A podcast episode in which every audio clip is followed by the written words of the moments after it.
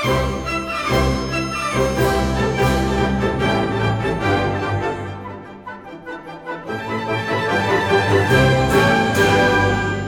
我觉得相比于去年那个令人发指的质量，今年真的如沐春风啊！但是今年的整体影片，我觉得反而特别不像一个贺岁档应该有的片子的样子。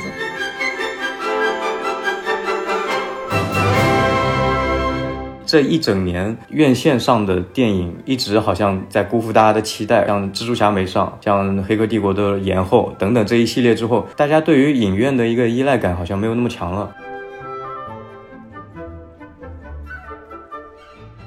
就是我觉得致敬一定是这种，你看影片本身，就算你没看出来这个点，你可以也可以把影片看下去的。你知道原片是什么样，你知道他在致敬谁，不是你理解这个影片的必要条件。大家好，欢迎收听散场通道，我是麦高芬。今天是我们关于二零二二年贺岁档的下半期节目啊，在上半期里我们讨论了《水门桥》和《狙击手》两部今年贺岁档的战争片儿。那在下半期里呢，我们来讨论剩下的三部电影啊。去年是我和菊哥两个人一块儿聊的嘛，然后两人聊了六部片子。今年呢，我觉得对于他来讲太辛苦了，所以就只让他看了三个。啊哈喽，大家好，我是你菊哥啊，刘昊然的粉丝们，你们等。一年又等到我了，嘿嘿。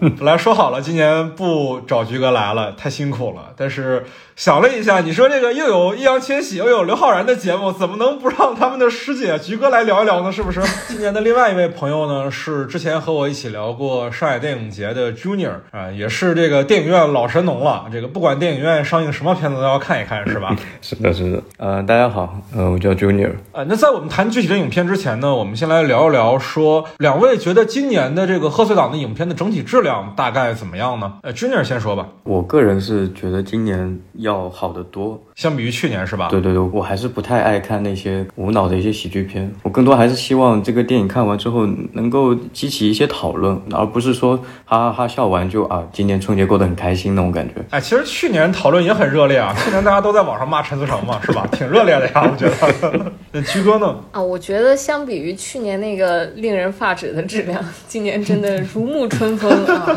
但是今年的整体影片，我觉得反而特别不像一个贺岁档应该有的片子的样子。是的，我自己的感受其实也是这样的。之前 Junior 说他不是特别喜欢在电影院里看烂俗喜剧啊，但是毕竟去年的贺岁档是中国电影史上贺岁档卖的最好的一年嘛。对的，老百姓大过年的还是喜欢在电影院里看类似于春晚这样的电影。呃，整体上而言，我们看今年的，我们先不说那两部战争片啊，战争片首先它就不是喜剧，剩下这三部电影里，可能只有杀手是一个纯喜剧，其他两部是都是比较严肃题材的，它其实蛮不像我们以往对于贺岁档电影的期待的。然后这其实是不是？也是今年贺岁档这个整体票房缩水的一个原因呢，因为它并不是特别符合。大家对于贺岁档的一个预期，我觉得今年可能票房不好，它还有一个原因啊，就是去年电影市场的信用透支太严重了。我们无论说是这个《唐人街》本身的问题，李焕英虽然口碑好嘛，但是我们在看去年票房第三位的《刺杀小说家》，其实它的口碑也是有问题的。包括我们之前在节目也说了，虽然节目被下架了啊，如果大家在你们现在收听的 APP 里找不到我们去年聊《刺杀小说家》的节目的话，那不是我们的问题，那是技术问题。在微信上搜索 After C，你添我的个人微信就可以来向我要这期节目了啊，我们。刚才其实大概说了一下嘛，我们觉得今年的整体的影片质量，你不说比去年好多少吧，起码不差，至少没有去年像《侍神令》那种令人发指的片子。但是整体上呈现出来的结果，就是一个缩水的比较严重的一个结果，票价也上调的比较高。我这边有认识一些影院经理啊，就是因为票房卖的不是就上座率不是很高，他们后来还有一波降价嘛，经理都很不开心的。特别是去年啊，就是像蜘蛛侠没上，像黑客帝国的延后等等这一系列之后。大家对于影院的一个依赖感好像没有那么强了，在就是你这一整年院线上的电影一直好像在辜负大家的期待，然后完了之后。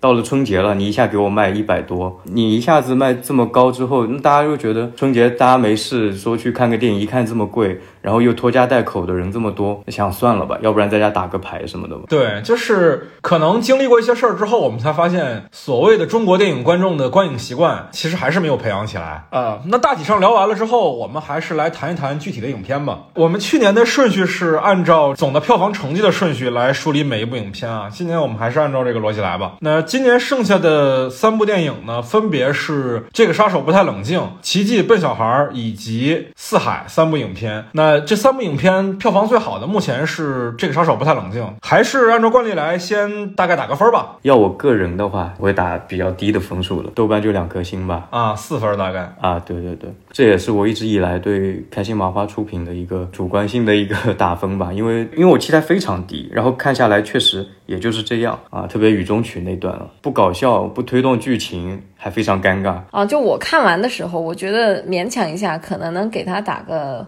五分左右吧，及格边缘。啊，宽容一点。然后，但是我今天回顾了一下《魔幻时刻》，我觉得不行，我给他五分，我不甘心。还是给四分吧。啊就是我在看之前，我对这个片子的预期就没有预期。我不是说对开心麻花有什么有什么意见，我对这些买了版权拿回来改编的这种翻拍片，就是最终的效果已经失望透了吧？但是我们去年聊《人潮汹涌》的时候，我们都认为是那是去年最好的片子呀。啊，但那是个个例，你还能举得出来一本两拍或者翻拍优秀的作品吗？呃，有拍烂了哪些？你讲一讲。比如说《极限职业》挺好一片子，然后翻拍的那个叫什么龙虾刑警，啊？对，就是那个，天呐，我我人都傻了。对，那个我记得好像是王千源翻拍的那个叫什么来着？黄正明演的那个，原本叫老手，他翻拍好像叫大人物还是叫叫什么？哦，跟包贝尔那个是吧？对对对对对对对也不太好。然后再包括就是前几个月白百合、白客演的那个片子，那个门锁，啊，对对对那个就原片儿就够难看了，能拍得更难看也是一种本事。就是 我我是对这种翻拍和一本两拍的完全不抱任何期待了，所以去年人潮汹涌反而让我觉得很意外。沧海遗珠是吧？对对，真的是沧海遗珠。但是今年这个呢，嗯，可以说是毫不意外。它也不好笑，可能看过《魔幻时刻》的话，百分之八十的笑点就失效了。哎，你在你说之前，我没想过这个问题啊，就是喜剧片翻拍到底有没有意义？其他的类型片啊，就是比如说警匪片啊、动作片啊这些翻拍，可能是比如说时代进步了，电影技术在发展，我们可能把这个东西实现的更好。但是你说喜剧片儿，它是有时效性的，而且它是一次性的，就是你再看的时候可能就不好笑了。那它有必要被翻拍吗？嗯，那如果你要聊这个问题的话，那就还有另外一个问题，叫做悬疑片儿应该被翻拍吗？啊啊，是不是？它听起来比喜剧片更没有翻拍的意义。对我们今 我们这个月还要再看一部这个新版的《尼罗河上的惨案》是吧？确实啊，翻拍这个事儿本身的意义，呃，挂个问号吧。我们说回来啊，说回这个，我是觉得它的本土化其实挺有问题的啊。我说实话，我觉得这个片子没有本土化设计，因为本土化的前提是把这个东西的背景挪到我们一个熟知的接地气的一个环境里来。但是你说这片子有背景、有环境吗？有时间空间吗？没有啊，就转换语言，然后弄一些中国人能听得懂的梗。除去这些呢，把人物做得更像中国人，那这个片子也没有。就是时间、空间和人物都是跟现实脱节的情况下，它本土化的只有语言。对，还是可以对比一下《人潮汹涌》啊，它毕竟也是翻拍的日本电影嘛。这两个片子确实很相似，它都是有点原电影的色彩，对吧？它关于拍电影本身的这个电影，嗯，但是你看《人潮汹涌》里面的本土化，比如说那个黄小磊饰演的那个重庆的女黑帮老大，再包括万茜的那个女主角，他们那两个角色其实是非常明确的，很中国当代的人物形象。那这个东西我觉得是本土化的。你包括里面的那个，通过把很多场戏设计在火锅店里，它不是只是生硬的挪动的场景，它有利用那个场景来做文章、做设计的。但是我们在看《杀手》这个片子的时候，我觉得它有一点本土化的设计，但这点本土化的设计其实甚至普通观众都不一定看得出来。就是里面魏成功这个角色，他身上，你比如说给导演和制片人带早饭，然后包括最后杀青的时候跟导演、制片人点头哈腰的这个状态，其实是很非常符合中国剧组里的一些现实情况的。这个东西它可能是本土化的，它是有演员也好、导演也好的个人经历在里面的。这是有生活的，这也是我为数不多喜欢这个片子的地方。但是呢，它又跟这个影片的语境特别的不协调。就是你加这个东东西，你要最好能把它变成一个这个片子里气质一以贯之的东西。可是片子里绝大多数的角色叫米兰、米勒、哈维哥、吉米，这个时候你突然那种就叫未成功，然后跟横店的群演一样，非常的不和谐。我明白他可能想要利用这个语境做一个反差，做一个笑点，但是我觉得这个东西一点都不好笑，它是生硬的接在一起的，它是不好笑的，我觉得。对，我觉得一个是你刚才提到，就是他这个国内剧组的这种，他给制片人、给导演带早饭，然后最后点头哈腰的这个东西，你觉得这是一种本土化？但我反而觉得这个是一个大问题，因为你看他除去这两个，你还能举得出他在这个戏里在这方面的细节吗？其实是没有的，而且是反而是反过来的。你想他在车上的那些戏，可能开心麻花觉得这样好笑吧，但是实际上他是一个从龙套演员。然后一下子变成男主角，然后他又很怕得罪他们，又要讨好他们的这种情况下，完全做不出来的所有的举动，他都能给他写的全都写进去了。魏成功他这个角色还能有一点共鸣的点，就是在他魏成功作为一个龙套演员嘛，包括最后片尾啊，他那个花絮让观众感受到了好像戏中人跟戏外人的那种怎么说和谐共生的那种感觉，一下就鸟人了是吗？然后就魏翔嘛，就这个演员，他的那个表演呢，刚看完的时候我是觉得过于浮夸了，后来。我去联想他之前演配角的时候的一些表演，好像这就是他本身的演技。所以我也当时也也有在想，就是这到底是导演知道他之前演配角的时候搞笑，所以就要求他这样子演，还是说剧本设定这个人物他就得演的这么的夸张？因为我们也知道龙套演员不是就是因为演成这样才只能做龙套的。关于魏翔的表演，我是这样看的，我是觉得他可以是一个设定他演戏超夸张、演的超烂的一个演员是没有问题的。我是觉得魏翔的表演真正的问题不是在他扮演卡尔的时候，而是在他扮演魏成功的时候。他这个人物现在其实是没有的。我觉得魏翔在他之前演配角的时候，他这种夸张的表演，抖一下机灵，一两个镜头都 OK。但是用他这种表演方式去撑下来整一部电影，实在是让观众觉得太累了。对我们看这个片子，他说是翻拍自《魔幻时刻》嘛，但我个人的感受就这个片子的文本其实明显会。更像周星驰的电影，尤其是《喜剧之王》，就几乎跟《喜剧之王》是一模一样的。一个龙套演员啊，沉迷在自己的表演方式里，虽然他表演方式根本就不合理，然后一直在做着主角的梦，然后最后靠着表演这个事情本身化解了一场非常类型化的危机。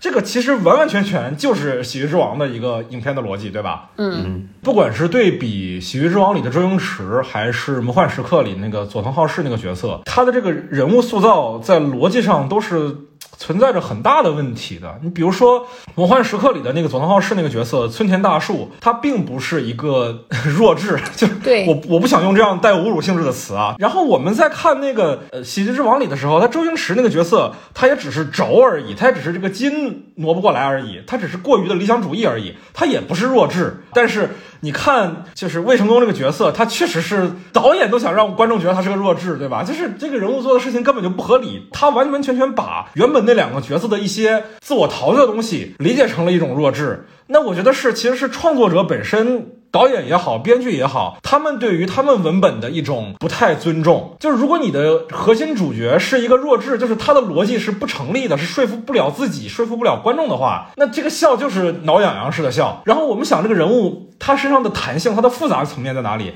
那几乎就是没有的。不管是《魔幻时刻》还是《喜剧之王》里，我们都能看到那两个角色对于电影如此的热爱。佐藤浩市他为什么想要去演电影？他不愿意去跑龙套。电影里面有展示说。啊，他一直特别喜欢的那个《暗黑街保镖》那部电影，这是电影情怀所在。然后你包括周星驰也是，天天躺在床上看斯坦尼斯拉夫斯基，对吧？嗯。但是你放到魏成功这个角色身上，他真的有任何一个细节要告诉你了，说他必须要做演员这件事情吗？那只能说是那场他和他的假父母那场戏。然后那场戏说实在的吧，他逻辑也是非常非常成问题的。你都敢把自己的制片人请来跟自己父母吃饭了，你不在之前跟制片人说一下这个家里是什么情况吗？要不然穿帮了怎么办呢？穿帮了你怎么交代呢？是不是完全没有这方面的事情，还得让那个他那个假妈去说这个事儿？为什么要让他假妈去说？就显得这个角色好像他自己不愿意去透露这些，显得这个角色他没有在炫耀这些，让这个角色好像更符合我们刻板印象里公益广告里的那种角色一样。整个片子的逻辑是真的很让我失望哦！我是不是还没打分呢？是不是我喷了半天了？对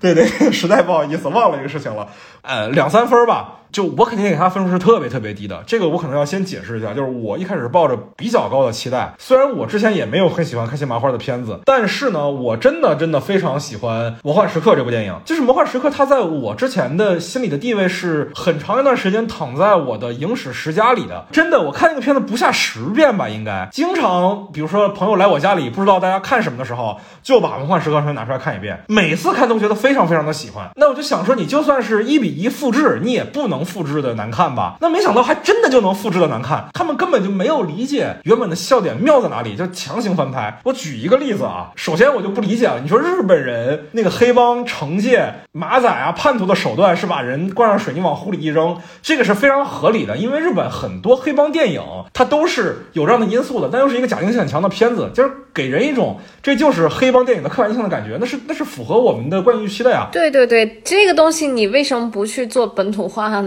对啊，对啊，对啊，对啊，对啊！你放到中国的语境里，你还是让他去灌水泥，那中国又没有这样的文化积累，你这灌水泥不是很奇怪吗？而且他为了让这个事儿合理，还要让哈维哥那个角色有一段单独的独白，说为什么浇水泥，为什么怎么样怎么样的，就是简直是把这个事儿变得特别特别的臃肿。那你要是不能把这个事情变得非常合理化，你就不要用这个点嘛。他为了把这个点用上，还要再重新写一段台词。来让这个点合理，你包括说，就是现在我们看到这个杀手不太冷静里，玛丽这个角色啊，她在原本的电影里啊，那个角色就叫玛丽，就是魔幻时刻里的角色叫玛丽。玛丽这个角色在被灌水泥的时候，就是她说了一句“不要灌了，把我的指甲都弄脏了”，就是她当时新画的指甲嘛。其实这个细节也是原版就有的，但原版她用的时候，其实是我们觉得那个角色高千穗玛丽那个角色，她是一种要杀要剐随便了的心态，所以她根本就不在乎自己的死活，她就是觉得这我好不容易涂的指甲油不能脏了。那一个点其实是体现这个人物身上的。性格的。但是我们在看这个杀手不太冷静这部影片的时候，我们知道，这米兰这个角色他是不想死的，他是要活的。那他再说这样的一句台词，就是不是特别的合理，也不好笑。说真的，而且其实我在看这个杀手不太冷静的时候，他头一两场戏我没有觉得有有什么样的问题。他头一两场戏的视听语言其实还挺像个电影的，就是卡尔嘛，就是艾伦那个角色那个杀手做这个任务的时候，其实那那一整段都还可以接受。但是我当时其实有在想一个问题，就是你上来就把这个杀手给。搞死了，那后来的戏剧的悬念你要怎么办呢？你要新写一个悬念出来吗？我以为是这样的，因为原作里《魔幻时刻》里其实那个杀手原作叫德拉托克西，德拉富坚这个角色，他是作为麦高芬存在的。戏剧的悬念的核心就是有一个杀手一直在外面，可能要对这个剧作产生影响。这个杀手也会时不时出现一两下来提醒观众，事件是有外部危机的，不要忘了我。对对对对对对对。但是你看到这个片子里上来就把这个人整废了，那我们就只能看魏成功这个角色在那儿。装疯卖傻，一下就不紧张了呀。那你说非要让这个事儿更有戏剧性一点儿，那就只能让机密仔去反水。哎呦，但是很刻意，很刻意，很刻意。我真的觉得，其实他没有理解原作到底好看在哪里，他是强行翻拍的。嗯，其实我对这件事情我是这样理解的，就是我觉得开心麻花是很有自知之明的，才把这个片子改成了这样，因为他自认他没有叙事的能力，所以他其实是对这个片子进行了很大程度的去叙事的。变得很单纯的喜剧，对它，因为是这样，就是原本《魔幻时刻》这个片子，实际上我觉得它是没有反派的一个片子，也就是香川照之那个角色算是反派，但其实他大部分时候是不存在于戏剧空间里的。对，他也不承载一个反派应该尽的所有的职能。然后呢，他也不是说就是摁着一个主人公往下来，虽然他的核心矛盾是贯穿始终的，但是就是每一个事件都是独立的，这一茬这一茬这一茬，然后关联性有。但也不是说是一个特别强的联系，它其实是一个挺不类型的，不能说完全不类型吧，只能说它不太类型。你在一个不太类型的故事里面，然后又要把它这个每一个人物面面俱到的开心麻花，他知道自己是承载不了的。他们能擅长的事情就是一个很普通的类型喜剧的壳子，再加上很多的梗，然后靠演员的表演和某一。个或某几个人物的人格魅力去啊影响观众，然后他们就把宝全都压在了魏成功这一个角色上，然后把其他人物的那些线基本上都弱化了非常多，硬生生做了一个反派角色出来。因为你看开心麻花什么片子，基本上都是某一个或者两个人物做的很突出，然后你像最开始《夏洛特烦恼》，呃，羞羞的铁拳虽然。然这些片子都各有各的问题吧，但是他们就是靠人物的魅力去影响影片的嘛。像他们这次就押宝押魏翔，然后其实玛丽啊，然后什么，他们都是被边缘化了的角色。玛丽现在完全在这个故事里就是一个性感台灯嘛。但是你放到其实原片里面那个角色，他也约等于一个性感的台灯的角色。但是至少在魔幻时刻里面，那个玛丽是那个玛丽，对那个玛丽，对。在在魔幻时刻的玛丽身上，她其实是有自己的一条故事线的。对对对对对，她人物是有主动性的，她是在两个男人身上游移的。是，她是在多个男人身上游移，她不知道自己该选择什么嘛。然后，然后在杀手的玛丽身上呢，她是没有一条属于她自己的线的。对，而且我自己是非常喜欢那种玩迷影情节的电影，但是如果你玩的不好的话，反而这个东西会特别的让我不能接受。这个片子里面所有的迷影梗，它都特别的肤浅直白，生怕观众看不明白，而且不是特别的和谐，跟拼贴画一样。就是雨中曲那场戏，魏翔那个角色，他为什么要在那儿跳那个舞呢？他刚跟自己的假父母吃完饭。为啥要跳舞呢？我们没有这样的逻辑。你包括他中间致敬，哎呀，有一场戏我真是整不明白的，意大利人那场戏，他拿着那个加特林在那儿突突，然后突完之后。切了几个伊瑟伍德的海报的镜头，我就整不明白了，就是拿着加特林在这突突，为什么要给伊瑟伍德镜头呢？伊瑟伍德出了名的快枪手啊，能开一枪绝对不开两枪的人啊，你放个阿尔帕西诺不好吗？你要真的说这个片子里面有哪个梗是让我觉得好笑的好玩的，那其实也不是迷影梗了，是游戏梗，就是在魏成功这个人心灰意冷去跑龙套之后，他演了一个西西部片里有一句台词说：“麦卡，我今天就要替亚瑟摩根报仇。”说的还是特别那种中式英语的亚瑟摩根，就是哇。天，这个梗是来自游戏《荒野大镖客》的。然后我又是这个游戏的玩家，所以看到这个梗，我会觉得哦，蛮好玩的。就是我觉得致敬一定是这种，你看影片本身，就算你没看出来这个点，你可以也可以把影片看下去的。你知道原片是什么样，你知道他在致敬谁，不是你理解这个影片的必要条件。但是你看《雨中曲》那段，包括前面的那个伊瑟伍德镜头的那段。如果你不知道原片是讲什么的话，他那些镜头就是没有意义的，就是你不知道在干嘛的。呃，我是不能接受的。啊，可能唯一一点好玩的是那个一开始我们以为他要致敬教父，穿了一身白西装出来，结果猫跑了，抱了个小刺猬回来，这个稍微好玩一点，还挺微妙的。因为我觉得其实他是在调侃《疯狂动物城》，因为《疯狂动物城》里是让刺猬来扮演教父的角色嘛，马龙白兰度那个角色嘛，有点小的调侃吧。这个稍微还有点细节感在里面，其他的名梗我觉得都很糟糕。你觉得杀手这个？片子如果放到去年的春节档，你大概放在什么位置呢？我虽然今年就给他打两三分，但是他毫无疑问应该是比《唐人街》和《弑神令》是要好的，就是。我我觉得我对电影的理解是这样的：有些电影烂归烂，但是有些电影它是恶心人，恶心人的电影它毫无疑问是不该存在的。那我觉得《唐人街探案三》和《弑神令》是属于恶心人的电影，是属于不该存在的电影。但是《杀手》这个片子，那虽然它不好，但是啊，他没有冒犯你。对对对对对，他他他其实挺冒犯我，他冒犯三浦信息，他也冒犯我这个三浦信息的影迷。嗯，那好啊，我们讨论完了这个杀手不太冷静。哎呀，我天呐，提到一次这个片名我就要头疼一次，我还是要说这种。玩谐音梗、片名梗的这种片子真的头疼。接下来我们来聊一聊票房榜上的总的第三名，然后我们今天三部影片的第二名《奇迹笨小孩》这部影片啊。那首先我们还是先来打个分吧。这次就菊哥先来吧。嗯，师姐怎么评价师弟这次的作品呢？怎么说呢？这个片子其实我心里预期还有一点高，是我是大年初一拖家带口的第一时间先去看的这一部。拖了多少家口啊？哦，那拖了拖了五口人，加上我自己。哦，哇哦！对我父母和我父母的好朋友是这样的，就因为我们家都属于是创业者，然后我觉得这个创业打拼励志题材，再加上文牧野，我带他们看应该不会踩雷。对，因为他们总是把今年看什么的这个重任要放在我的身上，压力很大，你知道吗？去年就在刺杀小说家上翻车了，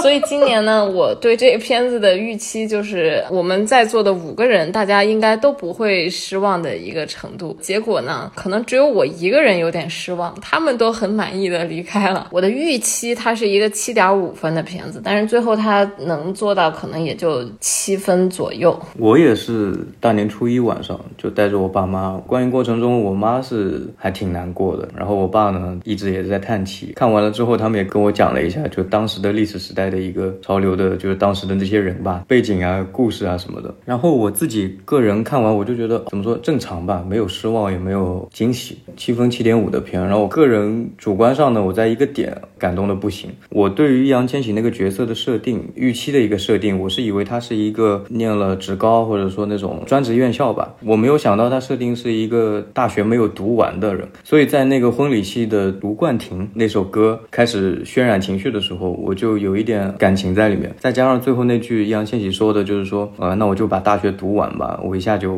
不行了，因为我现在个人的状态是还在为这个博士还在发愁嘛。你这是一个阶级的问题吗？你是个博士在发愁。电影里说我回去把大学读完，然后你自己想到了你博士还没有考上的经历。对，对，就是因为我在想这个经历，我就想我还在为这种事情，我竟然还在发愁，但是人家就是我，我一下我就不行了。我天什么节目效果？我的天，感觉这期节目要被骂了。哎呀，就反正自己主观的一个那个，所以我当时真的是流泪流到就是那种感觉身体有点不受控制了，就那个点我自己都说不出来为什么。我看这个影片的时候，其实我期待也是蛮高的啊，因为文牧野是一个，他是做类型片的那种中国的青年导演。我觉得我欣赏的其他的人，大陆导演吧，大部分的时候其实都是有一些作者风格的，可能个人特质会比较强的。你比如说像程耳、刁亦男、张猛，或者说是毕赣这些人，他们可能不是特别适合去做那种纯粹的类型片。但文牧野的《药神》，它是在可看性上是非常非常好的。而且我在看《奇迹》之前，我觉得我们中国大陆其实非常缺少真正的励志片，所以我是很好奇，说在中国大陆语境下，是不是我们可能真的会有真正的第一部的类型的励志片诞生了？当然，在有这些期待前提下去看这个影片的时候，其实觉得还是可以的。在看之前有看文牧野的一些采访的时候，有看到他说，呃，这个剧本的限制比较多，比如说它是有一个命题作文的属性的，它要。这个故事背景发生在深圳，发生在当代，然后它同时不能有明确的反派，它要是一个励志的故事，讲着自主创业的事儿的。有这些先决因素的设定之下，那我觉得文牧野这个完成度已经非常非常的高了。但是，就我觉得文牧野他一直以来存在的一个问题就是，他是一个好学生，作业字迹写的都非常工整，但是他的创造力其实是比较有限的。高考作文，对对对对对，就是你能感觉到他的每一个修辞、每一个比喻都是经过训练的，有过明确的参考的。那这个东西其实是缺乏一些新的东西。你比如说，我们看到他的《药神》的时候，我们会很自然的想到《达拉斯买家俱乐部》和《辛德勒名单》。基本上参考片就是这两部吧，它的很多视听语言的调度几乎都是一比一复刻的这两部片子。那我们在看这部《奇迹》的时候，看中间的时候，你就明确知道了，这就是一个中国版的《当幸福来敲门》里面的景浩和他妹妹，其实就是原本的威尔史密斯和他的孩子。那抱着这样的一个心态去看摄像内容的时候，其实片子也就不会再给你什么惊喜，不会有什么有趣的东西了。当然了，完成度确实还不错吧，整体上来讲还是可以给一个七分到七点五的一个成绩，但是确实也没有什么让我惊喜的东西。对，因为我跟你的感知还比较相似，就是我一直都觉得文牧野定位就是一个类型化能够完成的还可以，然后但是没有艺术性的一个导演，没有艺术性，我靠！哇，这个话有点危险了啊！没没有太多艺术性，就是我是觉得他没有什么就是灵光乍现的那种艺术表达。然后我是觉得呢，《奇迹》这个片子，首先背景的设定，然后加上人物的设定呢，给我在看之前的预期，它是一个会非常现实主义题材的片子。但是实际上我在看的时候，我对它现实主义这一块的呈现觉得非常失望。你说一个现实主义题材，它必备的要素就是时间和空间和人物，它时间和空间这两点做的都太薄弱了。虽然我们明确的知道是在二零一三年的深圳的故事，但是呃，一个是它时间的特质是是很模糊的，再一个是深镇这个城市的特质，它也是非常模糊的。你比如说，主人公生活在城中村，那么城和村这种对立的元素的呈现上，他做的太不够了。我是觉得在这一点上，他做的是够的。他选了一个角度嘛，就是这个景浩在建厂的同时，他也在那儿擦玻璃。擦玻璃这个点，你要说他不高明，他确实也没多高明，但他确实非常的准确，非常的有效。就是在那种高楼大厦里，然后他看似跟房子里面的的人是处于同一个空间、同一个位置的，但是他们中间隔的是玻璃，是他在外面卖命晒着烈日，但是里面的人啊就很安全。当然，他确实没有怎么给这种反打镜头啊，可能反打镜头太有阶级属性了，太容易把别人拍坏了，所以我估计他还是拍了的，因为这样的镜头很好拍。可能还是拍了的，但是最后没有用啊！我印象中这是有一个反打的，那有一个，就是里面有人在吃那个下午茶，就是从里面往外拍的，对，带关系拍了一个嗯。对，那我觉得这个东西是是够的呀，是准确的呀。是这样子，就是我对这个现实主义题材的这个要求是什么呢？就不是说设定上的东西，因为这些东西是很好找到的。但是真正需要下功夫的是细节，比如说深圳下层的打工人，他们平时的饮食是什么？他接他妹妹吃牛肉面、牛腩面，OK，放到全国每一个城市都 OK。可是深圳这个城市的特性，它不就是几乎没有？城市的特性吗，整个广东省里面，广东属性最弱的地方，里面很少有人说粤语。整个这个城市几乎都是完完全全由外来者构成的。你就算这个城市它再没有特质，它也首先得是一个南方，平时很热的地方。然后这工厂肯定是没有空调，甚至我连电扇都没有看到的这么一个区域。那你至少把热给我拍出来吧。然后我现在只能看到有蚊子，就是我觉得这些东西它都太缺乏细节去支撑这个。现实的背景了，我倒是对片子里面的某一些细节印象特别深啊。首先，这个片子它讲到三河大神这个群体嘛，我们之前其实互联网讨论过这个群体，可能也不需要我们在这儿继续做科普了。其实就是一群在深圳三河人才市场附近摆烂的年轻人嘛。这个故事里边的那个网吧里那两个追风少年嘛。但是这个片子里面有一个细节让我觉得这个这个点特别好玩的，就是要结婚的那个年轻人意识到了说这个事儿可能是个机会，可以让他的人生走上正轨，可以让他的之后的。婚姻生活变得有保障的时候，他对这个景浩表示尊重的时候，他去饮料柜里面买的冰绿茶倒在纸杯里端给他们，然后他把那个冰茶倒在纸杯里之后拧回去，还递给服务员说了一句“存起来”，就这个点特别特别的很生活，而且很符合。当然我知道啊，我的想象肯定也是有偏差的。符合我对于三河大神这个群体的人物特质的想象，一下子那两个角色就成立了，就鲜活了。我不知道你有没有印象这个点啊？但是是不是符合你对于现实主义的想象呢？啊，我觉得是符合的，但是我觉得远远不够，因为这种足够能够支撑的细节，尤其是发生在主人公景浩身上的，我觉得还是太少。既然说到三和大神，那我觉得他在群像这件事情上，其实做的还是挺表面的。你比如说。他们为什么会不分白天黑夜的都在网吧里面待着呢？他是有这样的一个人群在，只是他在这个篇幅上，他觉得不用去表达，因为所有的所有的人物都是只给的，直接给了一个设定给我们。对对，我们看到的就是结果是表象，所以我其实觉得他的群像做的跟他的这个时间和空间一样的表面。现实主义里面，我觉得其实有一个我印象挺深刻的，就是他在修手机的时候，那边用了很多就是零点几秒的那种镜头剪辑在一起，还是拍的很细致的，其实是为了。增增加真实感，我是能接受的。它是九十六分钟的篇幅吧，从这个节奏，从整体来说，它就像群像戏，每一个人物的前景的一些缺失，我是能接受的。嗯嗯，我也谈一谈这一点啊。首先是里面修手机的镜头，它里面其实用了很多那种超广角的镜头，然后根据人手的运动做推拉。这些镜头其实是挺常规的广告镜头，我们能在很多苹果手机啊，或者说是其他品牌的电子产品的。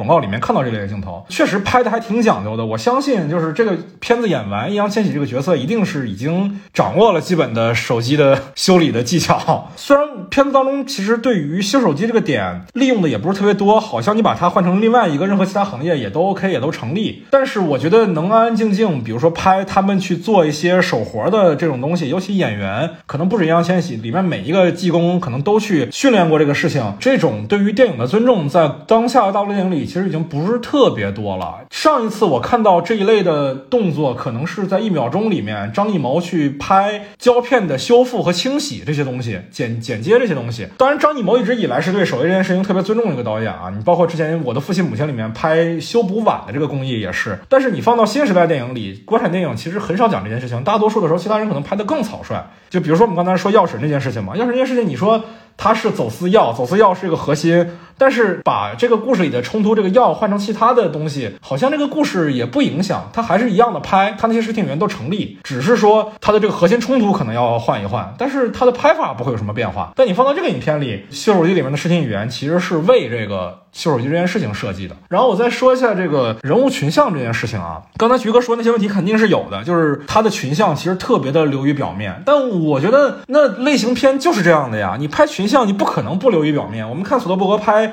十一罗汉、十二罗汉、十三罗汉，那你除了马达蒙，除了乔治克鲁尼。那其他绝大多数的角色都没有什么人物形象，都是很配角的，都是很功能性的角色。我们放到这部影片里，你看他这些角色其实就是在承担这些功能性的角色，虽然没有做人物做很深，但他都是尊重人物的，人物是有明确的自己的局限性和诉求的。然后在这个过程当中去实现一些个人价值，虽然都很简单啊，虽然都还挺套路的，但他起码是做了这些事情的。那既然它是一个单一主角、核心主角的片子，它不是那种群像戏，它其实真的不是那种聚焦啊、那种讲人物核心的群像的电影，它其实还是围绕景浩展开的嘛。其他人毫无疑问是配角嘛。在这种前提下，我觉得他完成这个样子已经是挺可以接受的了。呃，对我不是说我觉得人物必须就是群像都需要把前史、过去生活状态这些东西都交代出来，并没有到这个程。度，我觉得他选择的这些人物、这些设定本身都是带有一定的时代特质的。比如说，齐溪这个从工厂里出来的，受到了工厂的对身体机能的一些损害的一些女工，然后再包括就是刚才我们提到的这个三个大神，就是这些人身上，他们一定会带有一些他们的举动、他们的细节上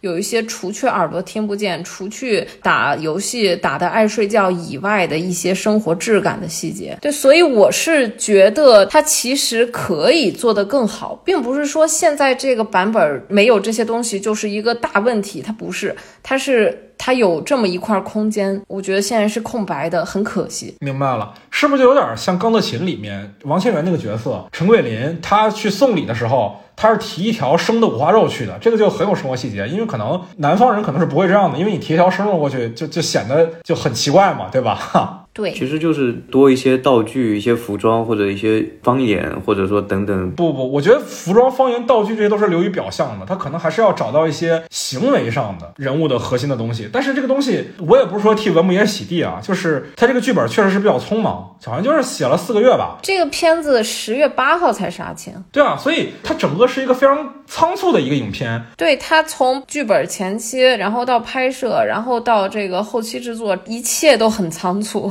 对对对对对，我们只能说，在这样的一个，就是一方面是题材上自己自由度很低，一方面是时间上他又非常的赶，那最终他呈现出这样的一个结果，当然是可以接受的，只是说我们还是会有些遗憾，是吧？是这个片子它的就是铺音乐的情绪段落蒙太奇有点太多了，在这些里面其实是完全有容量去放一些有质感的细节进去的。我感觉文牧野他是有想去设计一些东西的，比如说在这个影片里面，他利用水这件事情有那。个景浩在大楼上擦玻璃，这是一个点；然后他在楼的外面用瓶装水洗自己，这是另外一个点；然后再包括台风来了的时候，窗户上的水以及那个小蚂蚁；然后再包括他手受伤了之后，医生给他清洗的时候，水从那个金属表面流过。他是有利用一些这样的东西的，这样东西很有效，但是也确实如菊哥所说，你放在哪个片子里它都成立。也就是说，可能在时间紧、任务重的情况下，他就想到了这种比较简单但是又有效的方式吧。那只能说菊哥这个片子要求高了。哦，是的，是的，要求高了。其实，在我这儿，我是不觉得你说那些问题是问题的。在我这儿，它有一些更明显的，我觉得存在缺陷的地方。那首先第一点，景浩这个人物作为核心主人公，他缺乏灰度，纯白色的一个人。那当然，你可能说这是命题作文，这是限制就摆在。在这儿，那当然这些都是原因。但是你说这个角色他上来被安排了一个穷途末路的人物困境，必须要救自己的妹妹。那在这种情况下，他想的所有的事情都是合法合理的事儿。我看过文牧野的采访啊，他说他解释这个事情的原因，景浩为什么什么没有碰灰色产业，是因为如果他进去了，妹妹就没人照顾了。但这个事儿在影片里并没有体现出来啊。对你比如说安排一场戏，有人要拿他的手机炼金，他犹豫了，但是稍微比如说旁边有人跟他提一句，或者说谁前两天炼金又进去了，然后他看妹妹一眼，我们就觉得这个事儿合理一点。当然他也没有多高级，这是我临时想的方法。但是你完全不提这件事情，就让觉得景浩这个角色就是天生的正义感使然，他没有那种穷途末路感。对，而且还有就是景浩这个人物呢，我觉得这个事儿一部分是导演的原因，一部分是易烊千玺他还不够成熟，因为这个人物他没有每一个阶段的变化，他从一开始一个开手机店的，到背上了一身债的穷途末路的人，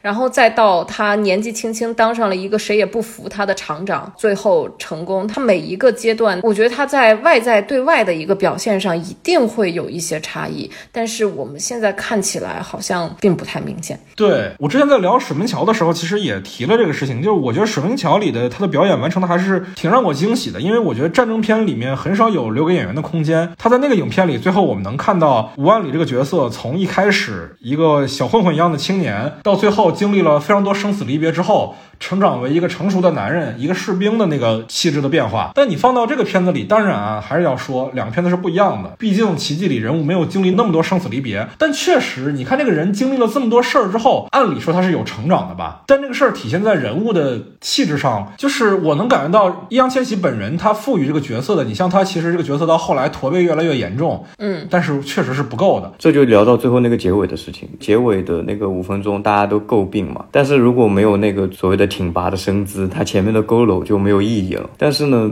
他有一个问题，就是他让大多数观众感受到了，就是他们最后能够成功的一个普适性，就让大家怀疑这个事情。那个结尾我觉得是完成的不好，倒不是本身的问题。因为你看那个《当幸福来敲门》，它结尾也是有类似于 happy ending 的一个一个展示嘛，就是有这样的结尾是是很正常的。只是说在拍一场戏的时候就有点太不走心了，就很模式化。就一个人成功就是办发布会，就是做乔布斯，而现场发布会的光打的也很奇怪啊，没有哪个产品的发布会会把主人公主理人打成一个阴阳脸的，那个光打的就很 很吓人，不像一个那种励志片的结尾。所以我觉得是完成度上的一个问题，倒不是说这个结尾本身啊。很多人说这个结尾太 happy ending 了，太积极向上了。我觉得励志片其实都是这样的，这个设计不是问题，只是说它完成的很刻意而已。除了结尾吧，除了那个发布会那场戏，电梯那场戏其实问题也很大，突然就开始升格了，然后柔光，然后给每个人笑脸庆功宴，我的天啊，哎呦，就是没有艺术。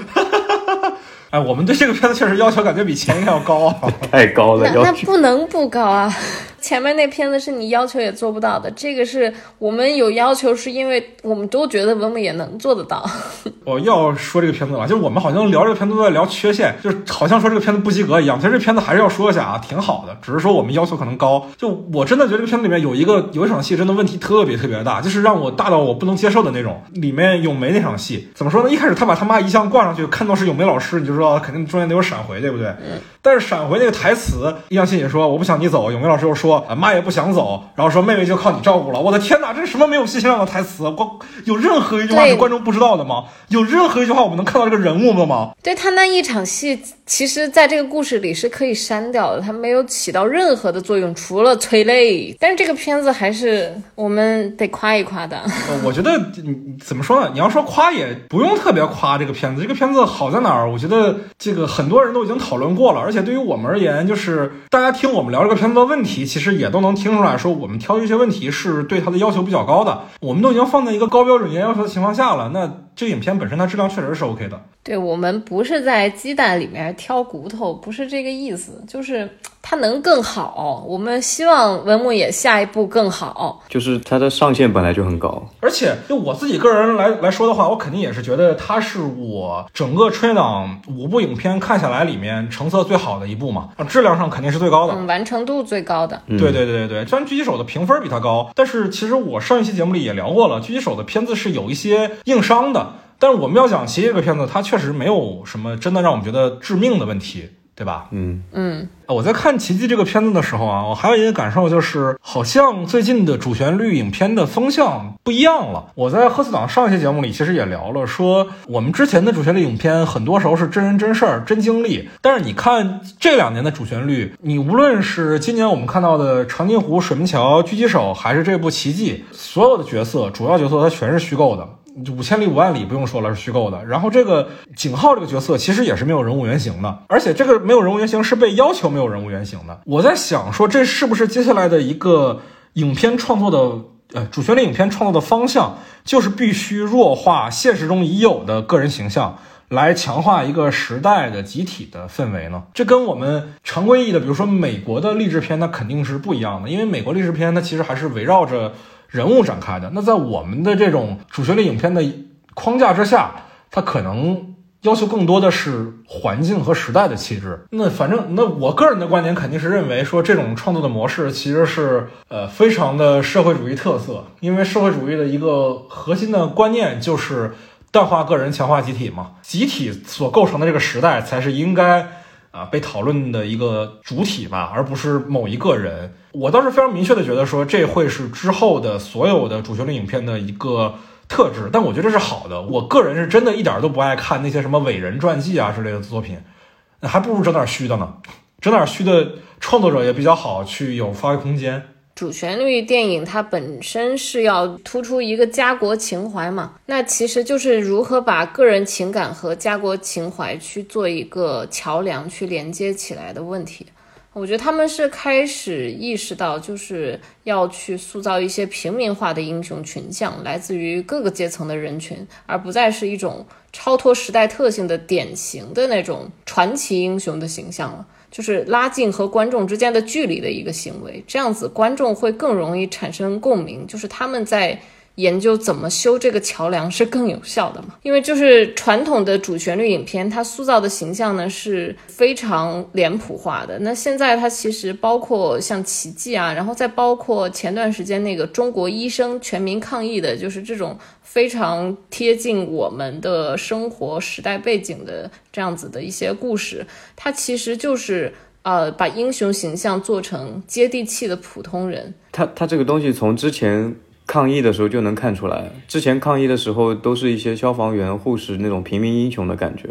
所以他其实应该就是延续了这样的一个精神的一个宣传的一个方式吧。电影也这么拍。对对对对对，其实我们对比一下两部影片的片名，就能看出来，就是美国拍平民英雄的故事，它的片名叫《萨利机长》，但是你看中国拍类似的平民英雄的故事，就叫《中国机长》，对不对？对，能从片名里面就看出来这个。方向是非常不同的。由于时间的关系呢，我不得不把我们关于电影《四海》的讨论放到下一期节目里。我们关于《四海》的讨论远远超过了我的预估，光是素材的时间就有大概一百分钟。而且我个人也认为，《四海》的这一部分呢，是我们这三个部分里最精彩的一部分。所以敬请期待我们的下期节目，也欢迎大家加入我们的听友群，跟我们一块儿讨论。在微信上搜索 After Cine，添加我的个人微信号就可以申请入群了。我和菊哥和朱尼尔也都会在群里等着大家。关于四海的这期节目呢，也会在这两天发布，欢迎大家收听。那我们下期再见吧，拜拜。